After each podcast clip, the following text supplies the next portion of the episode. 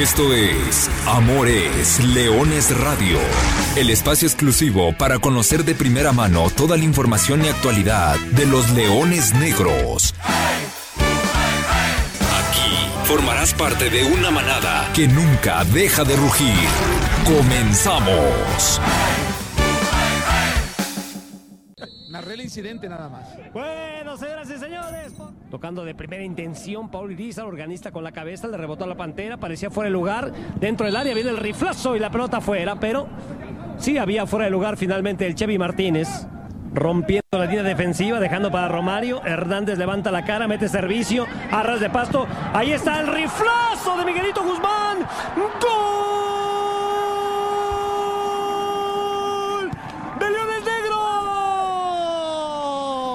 La travesura de Miguelito Guzmán. Buen servicio filtrado al espacio. El control orientado y después el riflazo de pierna izquierda que vence la estirada del Tada Rangel. Que nada puede hacer. Es un golazo el de este hombre, Marco Antonio Rodríguez. Sí, él lo, finiquita, pero es un gran trabajo colectivo. Mira, observa aquí esta acción, cómo en un momento dado un jugador se vuelve hasta cierto punto un distractor, jala la marca, que es, es granado sin temor a equivocarme, para darle la tranquilidad para poder disparar y lo pone cruzado. Es un golazo en todos los sentidos. Un equipo muy bien trabajado, estos Leones Negros. Y justicia a secas, ¿no? Porque ya era mejor la Universidad Sí. de Guadalajara que Tapatío. Entonces ya lo está reflejando en el marcador con esta muy buena acción colectiva y en lo individual de Miguel Guzmán, que bien recibe, y el zurdazo impecable para batir arranque. Pues el juego está caliente, como se los advertí antes de que arrancara, que estos duelos siempre entre Leones Negros y Tapatío, o Chivas, en este caso un equipo de Chivas, siempre son calientes. Centro a primer palo, pasa la pelota de largo, pero nadie la pudo empujar. Se salvó el equipo de Leones Negros. El Chevy Martínez alcanzó a prolongar ese balón, Jorge, pero nadie llegó al cierre. Diagonal hacia adentro. Tiene que tocar lateral hacia la banda izquierda. Aquí está el cuadro de Tapatío habilitando a Alejandro Organista que levanta centro al área, venenoso, remate adentro. Gol de Paolo Irizar. Minuto 74. Paolo Irizar al 75 ya pone esto 1 a 1. Sí, ya por fin el gol, ¿no? Me parece que, que fueron pacientes, lo fueron construyendo. Hemos visto otro rostro de, del tapatío en este segundo tiempo. Eh, el- los cambios de por parte del entrenador se empezaron a asociar. Ahora, ahora sí hay progresión, buscando la meta contraria. La asistencia es una joya. Y, y con Paolo Irizar, que es un muy buen rematador, no puedes dar estas ventajas. Es un gran gol del tapatío. Ahora sí le apagaron el radar a mi tocayo Jorge Salim Hernández. Se queda a medio camino, intenta salir, se arrepiente y Paul Ruiz lo hace muy bien. Gol fallado, gol en contra. Es correcto. Buen centro, ¿eh? De, más que centro, fue un pase de organista. Se perdió de Alba en la marca y le ganó bien ahí. Irizar eh, se acomodó perfecto para esperar la pelota y qué buen remate. Con insistencia de la UDG. Balón dentro del área. Balazo de Amador. Tapa bien Rangel y luego revienta la pelota el defensor de Tapatío. Antes se había marcado un fuera de juego Marco Antonio Rodríguez Moreno. Sí, le revienta la cara y es fuera de juego. Increíble, ¿no? Trazo a la banda izquierda, Jorlián Sánchez se metió al área. El tiro se lo tapó Rangel o se lo entregó, lo que usted me diga. Sí, bueno, esto es lo que le ha penalizado a los Leones Negros, ¿no? El no tener claridad de cara a la portería. Súmale tres, tres oportunidades muy, muy claras. Es que el equipo de Ricardo Cadena. Silva el final el árbitro Andrés Esquivel González. Se acabó el juego con empate a uno. Tapatío y Universidad de Guadalajara. Ya nos vamos. Dejando el alma en la cancha, nadie nos vencerá. Queremos verte en la cima y la copa levantar.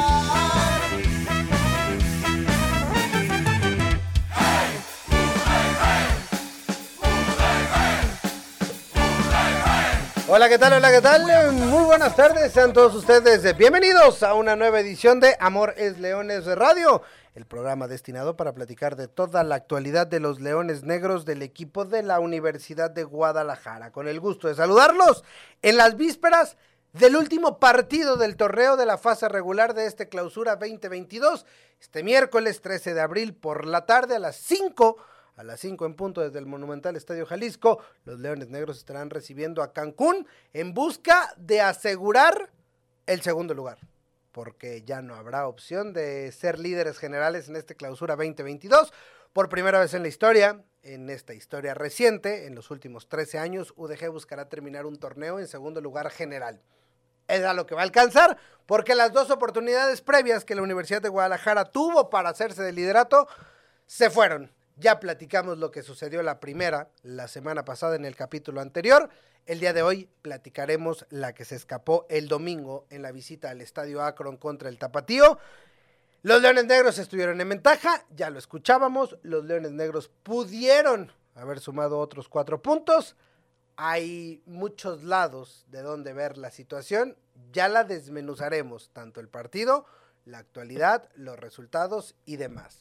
Lo cierto, lo real, el dato duro, es que los Leones Negros garantizaron con ese empate su boleto de manera directa a los cuartos de final. No habrá que pasar por la ronda de reclasificación. Vendrá una semana relativamente tranquila para el equipo, largo tiempo para trabajar para el profesor Luis Alfonso Sosa y preparar lo que será la ronda de cuartos de final. Antes, hay que jugar el día de hoy contra Cancún y tratar de asegurar ese segundo lugar, porque si no podría ser tercero o cuarto.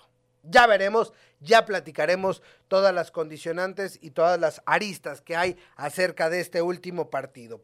Yo soy Arturo Benavides, como siempre le agradezco el favor de su atención, mucho, mucho de verdad que platicar. Antes de entrar en temas, saludo con mucho gusto al profesor Carlos Alberto Valdés. Profe, ¿cómo andas? Buenas tardes. ¿Qué tal, Artur? ¿Cómo estás? Muy buenas tardes. Un saludo también ahí en cabina, en controles. Sí, bien lo dices, Leones Negros dejó ir las dos oportunidades, la tercera ya no fue la vencida porque la tercera no existe, pero termina, eh, creo que en un buen partido, ya hablaremos un poco más adelante del mismo, termina cerrando su pase directo a cuartos de final, termina dejando buenas sensaciones por momentos, además de que también hay que hablar que terminó la actividad en la Liga Premier, los Leones Negros culminaron con su participación después del buen repunte que tuvieron en la recta final y la Liga TDP que cayó, sin embargo, ya aseguró también su boleto a la liguilla sin ascenso en esa competición. Así que del partido de Tapatío, la previa del partido contra Cancún y de estos temas que acabo de mencionar, muchos temas que tocar en este Amores Leones en su edición 200, ¿qué, Arthur? 242. Oye, hablando de la cantera de los leoncitos, también tengo que decir de las leonas negras. Siempre quedamos y tenemos que hablar del orgullo del equipo femenil de la Universidad de Guadalajara, que el jueves eh, pasado le pusieron una zara, pero una sarta zarandeada al Iteso allá en el Club La Primavera. Ya perdieron el invicto en, en, Zacatecas, pero ganaron seis goles por dos. Ya están calificadas, al igual que los Leoncitos TDP. Las Leonas Negras están calificadas al campeonato universitario y se preparan para la próxima semana también arrancar su participación en la Copa Jalisco. Recordar que por segundo año consecutivo las Leonas Negras estarán representando a Guadalajara en la Copa Jalisco Femenil. Así que ahí está la actividad de toda la cantera melenuda y también vamos a ir con la actividad de lo que fue el primer equipo, el duelo del domingo pasado. Pero, buzón de la manada. Ah, el teléfono y eso me pone de buenas. Amiro Gutiérrez, ojalá que como ya calificaron, Sosa pruebe a más jóvenes. Híjole, no creo, Amiro, no creo. El profe, creo que... e, Es que el partido de esta tarde tiene implicaciones, es decir, ganar te asegura terminar en. Bueno, voy a decir algo que no les va a gustar. Empatar te asegura terminar en segundo lugar general. Obviamente hay que buscar la victoria para tratar de mejorar los números jugando en casa, pero el empate ya garantiza que Universidad de Guadalajara termine en segundo lugar y que eso te garantice al menos dos series, en caso de avanzar a semifinales, recibir en el Estadio Jalisco los partidos de vuelta. Carlos Ramos, me gusta mucho lo bien manejado que esté el equipo. Saludos, Carlos, estás participando por boletos. David Napoleón Castro Bautista, Diego Márquez González. Espero ahora sí ganen los Leones Negros. Fíjate que me da curiosidad que, que sí, en, en, el imaginario es como que Leones Negros ha tenido un mal torneo de local. No ha sido bueno, pero no es tan malo como, como creemos. Pero cuando ves que de visita no has perdido ninguno, pues evidentemente se refleja. Y entrando en tema, vamos justamente con lo que pasó el domingo pasado en la cancha del Estadio Akron. Los Leones Negros en su última visita del torneo se metieron para visitar al Tapatío y consiguieron un resultado que les sirvió y les valió para asegurar los primeros cuatro lugares de la tabla general, asegurar su lugar directo en la ronda de cuartos de final. En un primer tiempo en el cual Leones Negros fue amo y señor, tuvo cuatro ocasiones importantes, Tapatío ni siquiera tiró a portería y la última, Miguel Guzmán, eh, la convirtió en una muy buena media vuelta. Y ahí parecía todo controlado. Después, las palabras de Poncho Sosa en la conferencia de prensa dan por evidente, no te puedes ir al descanso siendo tan dominador, no tan avasallador, tal vez no fue un, equipo que, que, que, estuvo encima y que se perdió 4 o 5 de gol, pero no puedes pretender que el rival no va a hacer modificaciones, no puedes pretender que el rival va a seguir dormido. Y evidentemente Tapatío reaccionó y Tapatío primero estrelló una pelota en el poste y después fue un tiro parejo, un tiro sabroso. A mí me gustó mucho. Creo que es de los partidos que más me ha gustado. Ese segundo tiempo, si lo ponemos de liga de expansión, me gustó mucho porque la tuvo Baltasar, la tuvo después de volea Pavel Pérez. Llega el empate, obra de Paolo Irizar en un centro a segundo poste. Y después queda la sensación de que lo pudiste ganar porque Jorleán tuvo un par de ocasiones claras, una más de Carlos Baltasar ahí sin portero que, que, que la sacan de la línea, me parece que es Omar Mireles. Y fue un muy buen partido. No sé qué tan justo el empate, pero yo me quedé, al menos a mí me dejó buen sabor de boca en general. Creo, repito, la sensación para Leones Negros, y así lo dijo el profesor Luis Alfonso Sosa, siendo muy claro y, dejando en claro, no somos conformistas, no, no nos gusta solamente el empate, veníamos a ganarlo, pero, pero al menos yo, Arturo Benavides, me gustó lo que vi y creo que salí tranquilo y conforme el, del Estadio Akron.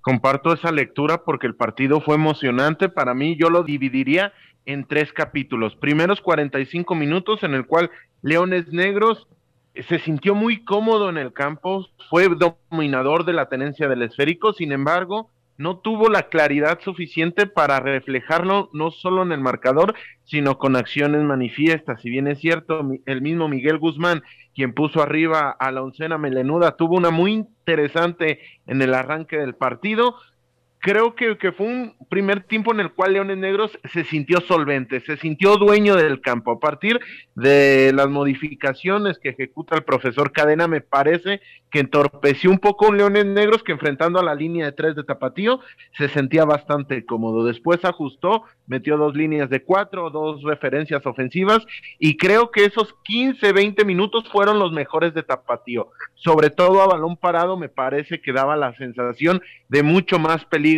y cuando se emparejó el trámite del partido, cuando Leones Negros ya volvió a comenzar y a competir de mejor manera el encuentro, llega el gol del empate de Tapatío. Y a partir de ese momento, eh, esto que estoy hablando fue el segundo capítulo y el tercer capítulo ya fue un un mata-mata, como coloquialmente se puede decir, en el cual ambos equipos generaron posibilidades. Leones Negros tiene la, las más importantes y si te queda ese sabor, no sé si agridulce, porque eh, consigues el empate, pero la sensación que te deja es que lo tuviste para ganar, sobre todo esa de Jorlián Sánchez dentro del área que se saca al defensa con un, espectacular autopase, una habilitación que elimina al defensor y ante la salida de Rangel no puede definir de la mejor manera, me parece que, que que ese fue un partido muy atractivo en el cual Leones Negros, más allá de que empate el, encuentro,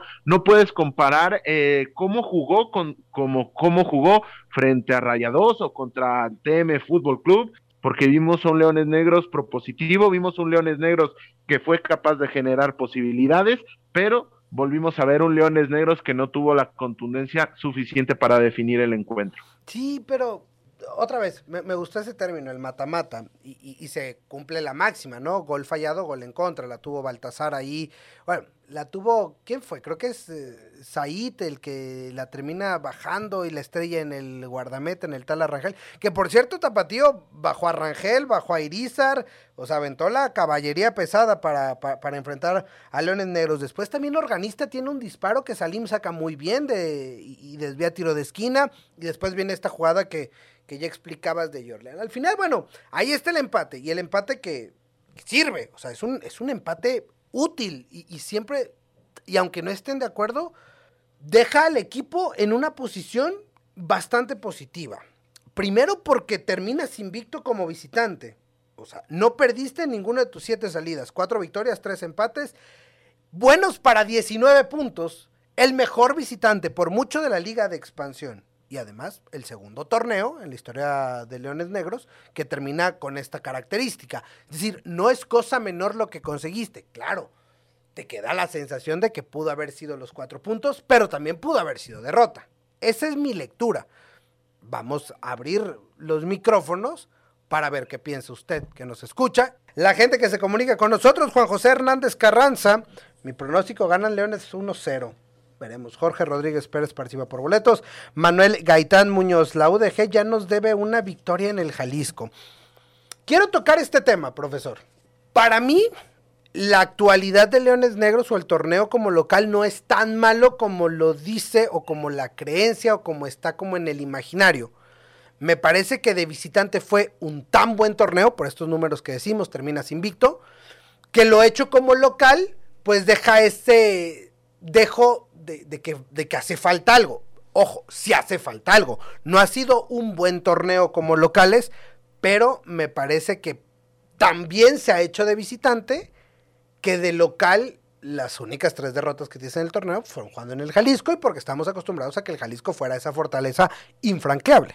Me parece que si analizamos todo el torneo y nos damos cuenta solo tres victorias, solo tres derrotas, perdón, es un grandísimo torneo, sobre todo por la paridad que se denota en la liga de expansión. Partiendo de esa premisa que las tres derrotas hayan sido en casa con las cuestiones que ya hemos mencionado, Mérida 1 por 0, contra Mineros, que creo que sí fue el partido donde te pasan por encima, al igual que el de Correcaminos, si bien es cierto, el resultado fue más estruendoso, en el manejo del partido a mí me pareció un partido parejo en el cual fuiste con todo al ataque, te jugaste, no te salió, y hay que analizar las tres derrotas de esta manera y, y poniendo los puntos sobre las IES en cada una de ellas y darnos cuenta por qué pasaron. Y analizándolas un poco, no me parecen tan catastróficos y comparto la lectura de que suena muy mala campaña de local, pero ¿por qué hiciste algo digno de señalar no solo en la liga de expansión, no solo en el, en el fútbol mexicano, sino a nivel internacional. Terminar una campaña, así sea torneo corto, torneo largo, como invicto de visita con lo que representa el tema logístico, el tema de horarios, el tema de climas de visitante es para llamar la atención, pero no que una cosa no quite la otra. No, no en automático un espectacular rendimiento fuera de cancha, de casa, se convierte en un mal rendimiento dentro de la misma. Entonces, sí. Negros está, es segundo de la general y si fuera catastrófico lo que ha ofrecido en el Jalisco, no estaría ahí. Sí, estaría peleando por un lugar en, en, en repechaje, si fuera uno de los peores locales del, del torneo, tal cual. Ya tendremos tiempo, ¿eh? la próxima semana, de desmenuzar exactamente esas tres derrotas. Creo que hoy vamos dándole vuelta a la página y, siguiendo con las conclusiones del partido. Decía, este clausura 2022 es histórico porque el mejor torneo en, la historia reciente de Leones Negros, en los 13 años desde que reaparecieron, es el Clausura 2013. En aquel torneo, Universidad de Guadalajara fue super líder, consiguió 30 puntos y perdió solamente dos partidos. Ambos partidos perdidos, por cierto, también en el Estadio Jalisco. Es decir, también terminó invicto jugando como visitante. El Clausura 2013 es mucho mejor en efectividad, pero en cuanto a cosecha de puntos se podría superar. Es decir, solamente en una ocasión Universidad de Guadalajara ha conseguido 30, 30 puntos, o bueno, dos con esta. Y generalmente, solamente, otra vez, hay que ir nueve años atrás para encontrar un torneo en el que hayas perdido menos de cuatro partidos. En aquel clausura 2013 perdiste dos, en este llevas tres. En todos los demás, en los otros 24 torneos que se han jugado, o perdiste cuatro, cinco, seis o más derrotas en un torneo. Es decir, es un, es un muy buen torneo el que está firmando Universidad de Guadalajara. Veremos qué sucede el día de hoy. Y a eso hay que unarle los seis partidos sin conocer la derrota que lleva el equipo de Universidad de Guadalajara, que además ha mejorado sustancialmente en sus promedios de goles recibidos, cuatro goles en los últimos seis partidos. Esto también ha coincidido con el retorno de Salim Hernández a la titularidad, desde que el guardameta volvió a ser el arquero. Leones Negros recibe un gol cada 135 minutos. Antes de eso, pues era un poco más frecuente. Ahí, ahí están, seis partidos eh, consecutivos sin derrota y llegar en esta forma, llegar enrachado a la liguilla, lo que te puede dar. Sí, porque finalmente en el primer tercio, la primera mitad de la temporada, hablábamos de un Leones Negros apabullante en ofensiva, con dudas a la defensiva, y creo que eso se ha invertido. Me parece que la solidez del equipo ya ahora parte por el sector defensivo, y esto siempre va a ser positivo porque en medida de que no recibas gol, no vas a perder el encuentro. Me parece también que el relevo de Salim ha sido muy acertado porque lo veo más asentado, lo veo más, más seguro de sí mismo en todos sus accionares, sobre todo esa versión que vimos el año anterior. Importante que Leones Negros tenga dos, dos porteros, no solamente de presente, sino de futuro por las edades que tienen ambos guardametas y tomando en cuenta que son eh, porteros, ya como jugadores profesionales no son ningunos juveniles, sin embargo tienen un promisorio futuro y se termina firmando una derrota de los últimos 10 partidos, lo cual eh, eh, no me parece ni por asomo una casualidad que Leones Negros haya dejado de ser tan goleador hacia el frente y en contraparte haya cambiado a ser un poco más reactivo y un poco más sólido. Una cosa va de la mano con la otra y finalmente consigues el, quinto empate del torneo en el cual habla bien porque en temporadas anteriores veíamos un Leones Negros que no sabía empatar. Entonces, si no vas a ganar, empata el partido. Sí, bien dijo Poncho en su momento. Eh, ganar es mejor que empatar, empatar es mejor que perder.